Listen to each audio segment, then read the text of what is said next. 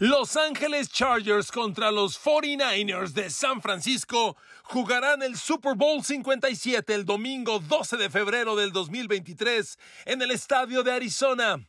Es el pronóstico del Super Bowl que le regala su servidor.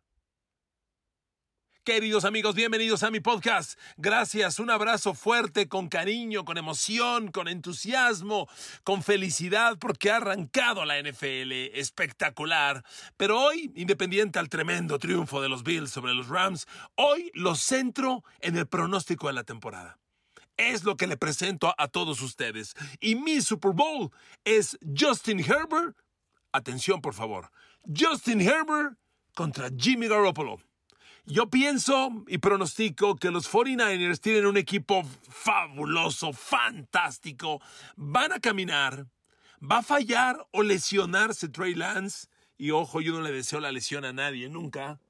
Toco madera que nadie se lesione, pero Trey Lance tiene un estilo de juego muy arriesgado. Él va a fracasar o se va a lesionar, lo va a relevar Jimmy Garoppolo, quien aprenderá de los años y las duras lecciones de las últimas temporadas y volverá a llevar a los 49ers al Super Bowl. Ese es el camino que yo veo. Y miren, como no hay que perder tiempo y la NFL es muy amplia, tiene ocho divisiones, tiene 32 equipos, vámonos directo al tema. Yo tengo la final de la conferencia nacional a los Chargers y Justin Herbert superando a Josh Allen y los Buffalo Bills. Aquí habrá mucha gente que me diga, ¿qué no viste a los Bills? ¿No te queda claro lo de los Bills?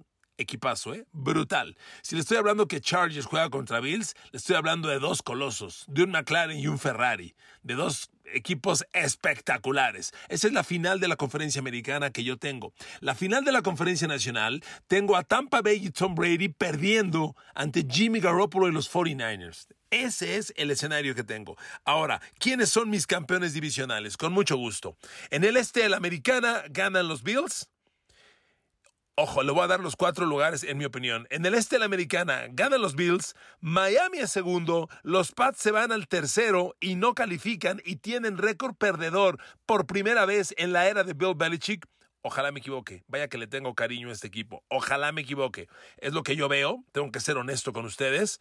Y los Jets de Nueva York, con un ligero progreso respecto al año pasado, siguen en cuarto lugar. División del Norte. Ganan los Cincinnati Bengals. Son los campeones divisionales. Los Ravens de Lamar Jackson son segundos, pero se quedan fuera de playoffs. Tercero, los Steelers, que también se quedan fuera de playoff. Y Cleveland, con esta inestabilidad del coreback, otra vez se va hasta el cuarto lugar, siendo un fracaso rotundo. División del Norte, ganan los Indianapolis Colts. Matt Ryan marca la diferencia. Tennessee ha perdido muchas armas. Tennessee no tiene el equipo del año pasado. Reemplazar a A.J. Brown va a ser muy difícil. Ryan Tannehill no es un coreback elite. Se quedan fuera del, del playoff los Tennessee Titans. Al Jacksonville y Houston. Houston peleando entre los peores equipos de la NFL. Y el oeste de la americana, fantástico. Los Chargers en primer lugar, los Raiders en segundo lugar, Denver en tercer lugar y yo mando a Kansas City hasta el cuarto lugar. Ahora lo detallo. Conferencia Nacional, División del Este. Ganan los Philadelphia Eagles la división. Dallas es segundo, pero se mete a playoff. Los, los Giants de Nueva York sorprenden, crecen, son el tercer lugar y los Commanders se desploman al último lugar. División del Norte. Nadie como Aaron Rodgers y los Green Bay Packers que otra vez dominan. Ojo, crece Minnesota de la mano de Kevin O'Connell como nuevo coach, quien transforma a Kirk Cousins, lo pule, lo detalla y los Vikings se meten a playoff Crece Detroit, pero no le alcanza y Chicago se desploma y pelea con los Houston Texans, uno de los peores lugares en la NFL. División del Norte es de Tampa Bay. Ojo, un gran año de los New Orleans Saints, una temporada espectacular de los Saints. Los vete sorpresivamente a playoff con un James Winston jugando la mejor campaña en su historia. Atlanta y Carolina al fondo. Y en la división oeste, los San Francisco 49ers son el gran equipo. Pero en un cierre muy peleado, Arizona y los Rams no logran calificar a playoffs. ¿De acuerdo? Queridos amigos, este es el escenario. Y como ya le decía, las finales de conferencia las he mencionado. Tampa Bay pierde ante San Francisco y eh, los Buffalo Bills caen ante los Los Ángeles Chargers. A ver, ¿qué escenarios veo yo? Primero le detallo mi Super Bowl. A ver, amigos, los Chargers son un equipo de enorme talento. Si hoy elegimos por talento individual los equipos mejor armados en la liga, en mi opinión, tenemos que hablar de tres. San Francisco, Buffalo y los Chargers. Individualmente es muy difícil encontrar un mejor equipo. Le he mencionado que mi gran duda para los Chargers es Brandon Staley, su coach. No se la creo. El año pasado lo vi muy dubitativo. Amigos, es un joven, está creciendo, está aprendiendo. Yo lo veo madurando, consolidando y siendo coach del año, llevando a los Chargers todo el camino. Este equipo tiene armas increíbles, increíbles. Y además, amigos, ha fortalecido su única debilidad de años recientes, que hoy es una gran fortaleza, la línea ofensiva. Roshan Slater, tackle izquierdo, y Zion Johnson, novato, primera de draft, ahora gar derecho, junto con un Matt Thaler, que fue gar en Pittsburgh en grandes años recientes, y Cody Linsley, el centro, conforman en los Chargers ya una línea ofensiva que compite y se mete a las cinco mejores de la liga. Le pones esa línea a Justin Herbert, quarterback de 9000 yardas por aire en las últimas dos temporadas. Y este trío de abiertos fantásticos, amigos, son imparables. Y ya no digas la presencia defensiva de Khalil Mack con Joey Bosa. Yo este surgimiento de, de los Chargers hasta el Super Bowl, lo veo porque imagino a un Khalil Mack retomando su nivel y marcando doble dígito de capturas de coreback. Y cuando tengas 10, 15 capturas de un lado con Khalil Mack, 10, 15 capturas del otro lado con Joey Bosa, a ver quién te salva. Porque en el, en el perímetro, por si fuera poco, ya viene el regreso de JC Jackson y con Asante Samuel, esa defensiva es elite. ¿Quién más tiene este talento? Honestamente, solo Niners, por eso los pongo en el Super Bowl, y los Buffalo Bills. Ahora, mucha gente me dirá, ¿y por qué los Bills no en el Super Bowl? Amigos, yo veo un juego de alarido, una temporada brutal de los Bills, como de Chargers, como los estamos viendo, así, y que en un partido espectacular de alarido, Chargers prevalece sobre Buffalo. Así veo yo las cosas. Ahora, amigos, eh, si les parece, vamos a dar un rápido camino división por división para entenderlo. A ver, en el este de la americana no hay competencia para Búfalo, no hay competencia, pero yo veo este escenario con Miami. Siento que de alguna forma Tua Tagovailoa se va a mantener sano en los 17 partidos y lo veo caminando toda la campaña y llevando a Miami a un crecimiento insospechado, ganando doble dígito de partidos, ganando 10, 11 partidos, pero sobre todo mandando al tercer lugar a los Pats. Al tercero. Miren amigos, la NFL es una liga, como tantas ligas del mundo, que se evalúa por talento. Y hoy no hay comparación de talento entre los Pats y los Dolphins. No lo hay, de verdad, no lo hay hay más talento en Miami. Ese grupo de abiertos, Tyreek Hill, Jalen Waddle y, Cedric Wilson, los tres. Cedric Wilson no lo olviden, ¿eh? Fue receptor con Dallas y fue receptor de 80 recepciones. Yo que Dallas, al dejar ir a Mari Cooper, me hubiera quedado con Gallup y con Cedric Wilson. Lo perdieron. Cedric Wilson, Jalen Waddle, Tyreek Hill, Mike Gesicki, agárrate. De verdad, agárrate. Y, y el problema es que Miami ha tenido históricamente una línea ofensiva mala pero muy mala. Ahora llegó Teron Armstead, el, el tackle izquierdo. Se lo quitaron a los Saints y le dieron contrato de 70, 65 millones de dólares y va a protegerle las espaldas a, bueno, no la, la espalda se la protege el tackle derecho porque como tú es zurdo, su, espalda va hacia el lado derecho. Y ahí está Austin Jackson, tackle primera de draft hace dos años. Entonces, amigos, yo creo que ese camino no lo tiene en Inglaterra no tiene ese talento y por eso veo a los Pats en el tercer lugar, inevitablemente. Y ya en otro día, en otro podcast analizaremos, yo veo a Bill Belichick entrando al epílogo de su brillante carrera. El mejor coach en la historia de la NFL va a sucumbir este año de manera drástica y va a comenzar el epílogo. ¿Cómo será? Otro día lo hablamos. ¿Ok? División del Norte. A ver, ¿quién duda de Cincinnati? ¿Y por qué duda de Cincinnati? No hay, no hay razón para dudar de los Bengals.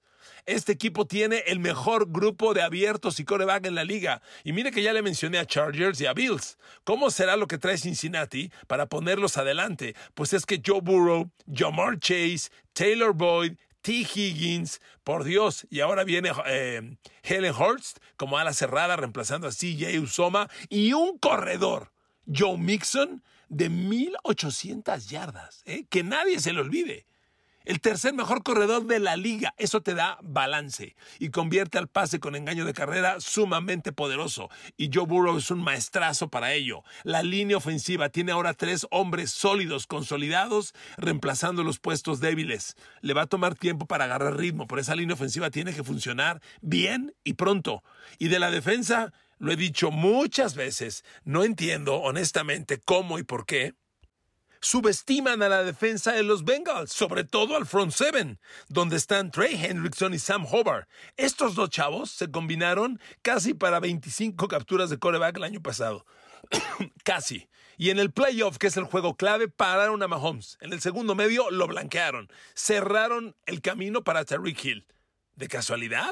De suerte, por favor, inventemos otra. Y el perímetro tiene un grandísimo líder en Jesse Bates, que ahora va a tener al novato Daxton Hill en rotación. Y este equipo tiene muchas armas. Yo veo por esa razón a los Bengals ganando, ganando bien y sin grandes complicaciones el norte de la americana. Ya le decía, Baltimore no le va a alcanzar y Baltimore no te va a alcanzar simplemente por un tema de talento. A ver, acabamos de hablar de Cincinnati. Jamar Chase, Tyler Boyd, T. Higgins, Joe Burrow. Eh, Chargers, Justin Herbert, Keenan Allen, eh, Maya Williams, eh, Bills, Josh Allen, Gabriel Davis, Isaiah McKenzie, Stephon Diggs, Dawson Knox. Fíjese nomás los grupazos de coreback y receptores que le he dicho. Dígame usted honestamente, ¿compite con esos lo de Baltimore? Lamar Jackson, Rashad Bateman, Devin Duvernay y James Prosh. ¿De dónde? ¿De dónde? A ver amigos, en otros podcasts hemos detallado cómo Lamar Jackson trae un declive claro y considerable en su nivel de juego. Este coreback que todavía te lo siguen vendiendo como el coreback que lanzó 36 de touchdown en el 2019, es cierto. Lo que no te dicen es que en el 2020 lanzó 10 menos, lanzó 26. Y que en el 2021, el año pasado, bajó otros 10, solo lanzó 16 de touchdown con eso y con este grupo de receptores, porque además Baltimore premió a Lamar Jackson quitándole su mejor receptor, Marquise Brown, lo mandó a Arizona. Con esto le van a competir a los receptores y, y corebacks que le acabo de mencionar, ni cerca, no hay por dónde.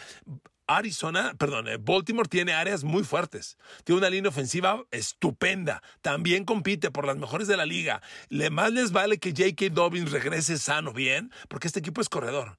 Y con Lamar Jackson han sido corredores. Lamar Jackson ya se dio cuenta que corriendo ni gana Super Bowls y lo único que gana son conmociones y fumbles. Cada vez corre menos, pero sigue siendo la ofensiva de la optativa. Ojalá regrese Dobbins y sigan corriendo porque es la base, pero amigos, podrán caminar. Pero en el fondo, contra estos super equipos, no les alcanza. Por eso yo los tengo tristemente fuera del escenario de playoffs. Y, y tengo a Pittsburgh en tercer lugar. Amigos, perdón. O sea, con, la NFL que estamos relatando, usted mete a Mitch Trubisky. O sea, Pittsburgh ya trae backfield y receptores muy atractivos, sumamente interesantes para verlos con detalle. ¿Y el coreback?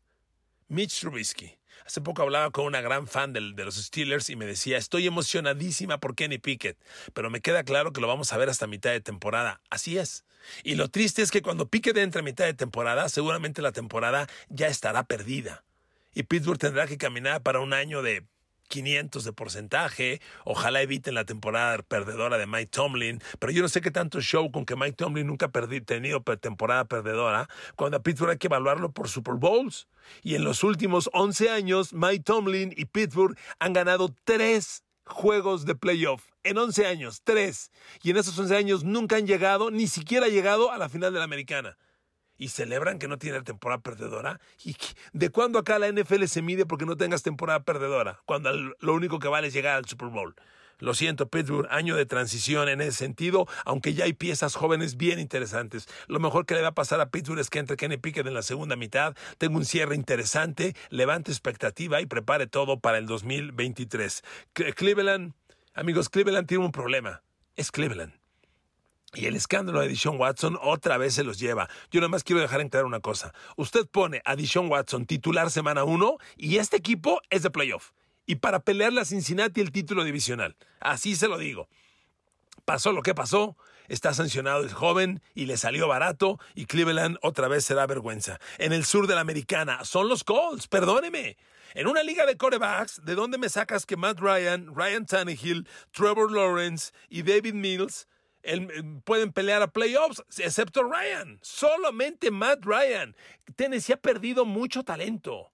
La, baja de AJ Brown es dolorosísima. A ah, miren, reemplazar a AJ Brown en Titans, como reemplazar a Devante Adams en Green Bay, como Tariq Hill en Kansas, no va a ser posible. Se los digo de una vez, no en el corto plazo. Tú no puedes reemplazar un hombre de mil yardas y cien recepciones así como así.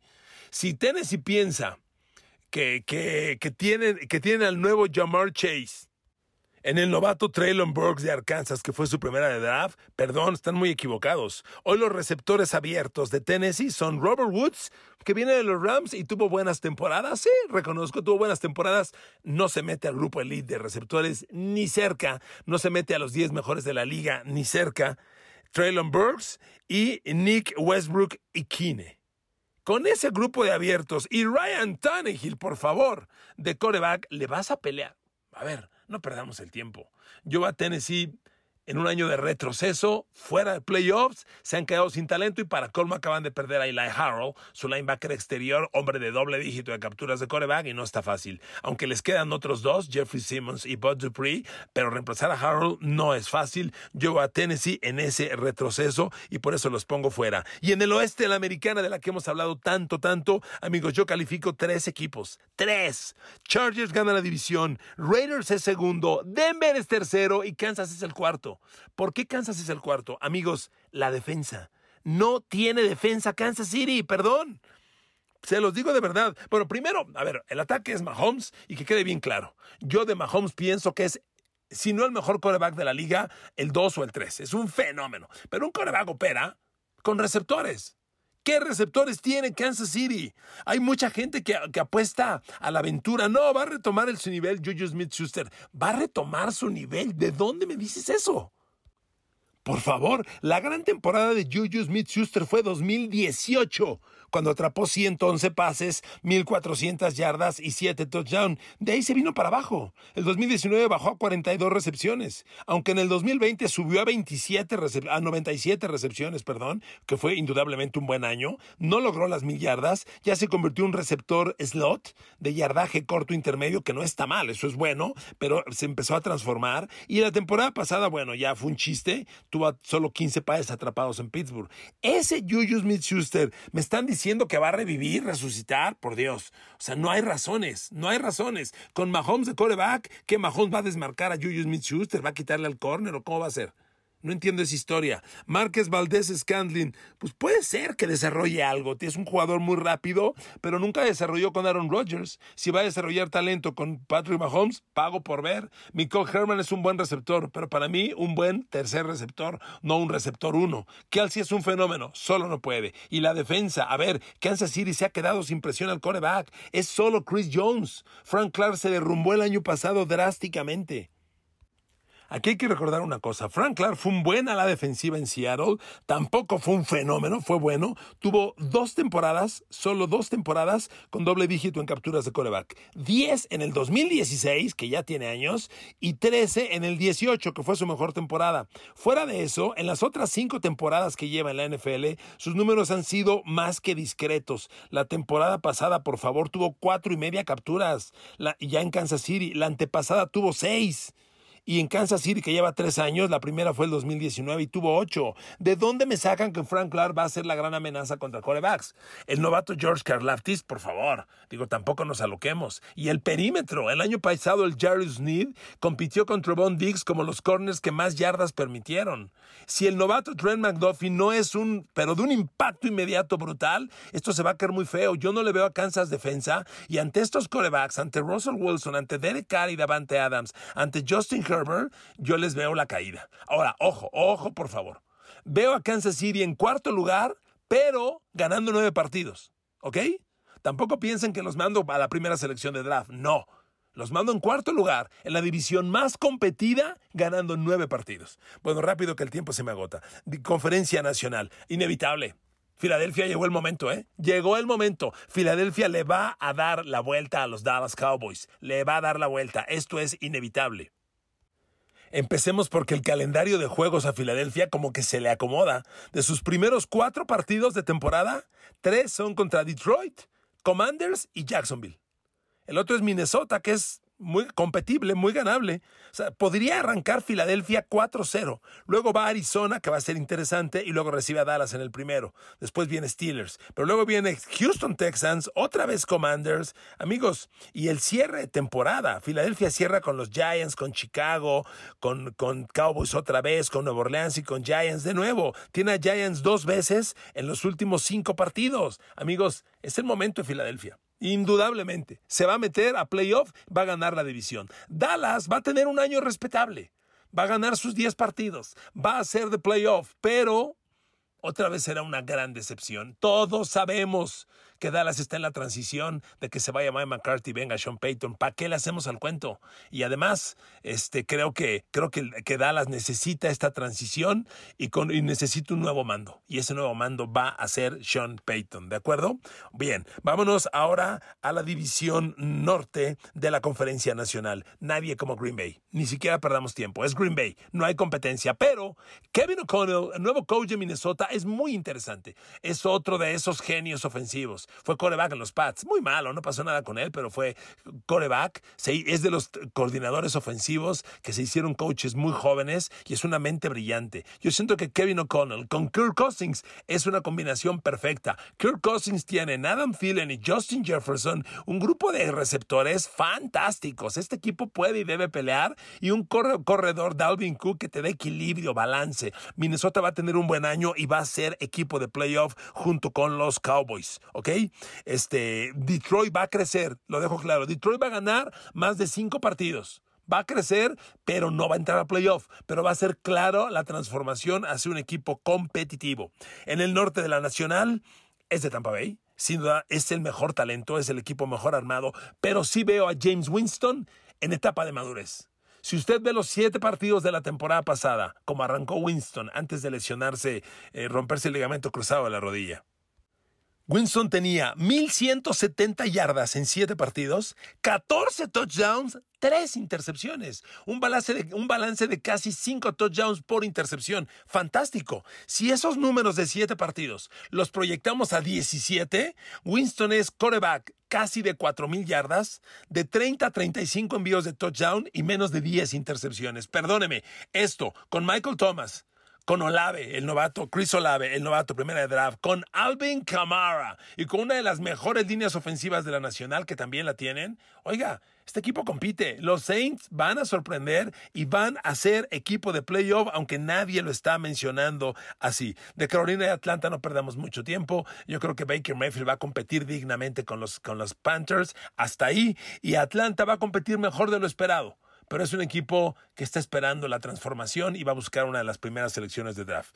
En el oeste de la americana es San Francisco. Ahora, le detallo otra vez con lo que ya abrí mi podcast. A ver, es San Francisco, pero yo veo un Trey Lance que abre temporada. Fíjese nada más, San Francisco tiene un calendario de juego muy cómodo honestamente. No muy cómodo, un, calendario interesante, acomodadito para que las cosas se den. A ver, San Francisco abre contra Chicago en Chicago y luego recibe a Seahawks. A ver, desde hoy deberíamos ponerle ya a San Francisco dos ganados, cero perdidos. Desde hoy. Después va a Denver, que va a ser muy competido, y recibe a Rams. Ok, tiene equipo para dividir esos dos mínimo. Y posteriormente va a Carolina y va a Atlanta. A ver, después de seis semanas, San Francisco tiene que ir así muy jodido 4-2, pero mucho. Este equipo tiene que ir 5-1-6-0. Es lo mejor que le puede pasar a Trey Lance. Si eso ocurre con Trey Lance al mando, que además son equipos y rivales, para que, para que eh, desarrolles tu talento y exhibas lo que tienes, no hay gran fortaleza. Si Trey Lance está sano y va 5-1 para entonces, todo queda en sus manos. Pero yo creo, yo creo que ese estilo de juego que tiene tan arriesgado, que es correr el balón y convertirse en corredor, que el año pasado lo vio lesionarse en su segundo partido, puede ser el gran problema o que es un chavo todavía en desarrollo. no está listo para grandes ligas en la NFL. Y la segunda mitad de su calendario es muy brava, porque después de enfrentar a Atlanta, ahí vienen Kansas City, Rams, Chargers, Arizona, Nueva Orleans, Miami, Tampa Bay, este, y el cierre es con Raiders y Arizona. Entonces, el arranque está para ahí, así complicado, pero tienen a Jimmy Garoppolo, un coreback que como todas las personas en la vida, está aprendiendo de sus errores y tratando de madurar. Yo veo Jimmy Garoppolo tomando el mando de los Niners finales de octubre, principios de noviembre, tomando el mando, no soltándolo y llevando al equipo al Super Bowl. Ese es mi pronóstico de la temporada. Chargers contra 49ers, Super Bowl 57, 12 de febrero, el campo de Arizona y ojalá para entonces lo transmitamos por TV Azteca. Les mando un abrazo, gracias por escucharme, que Dios los bendiga y feliz primer inicio de semana, primer fin de semana de NFL.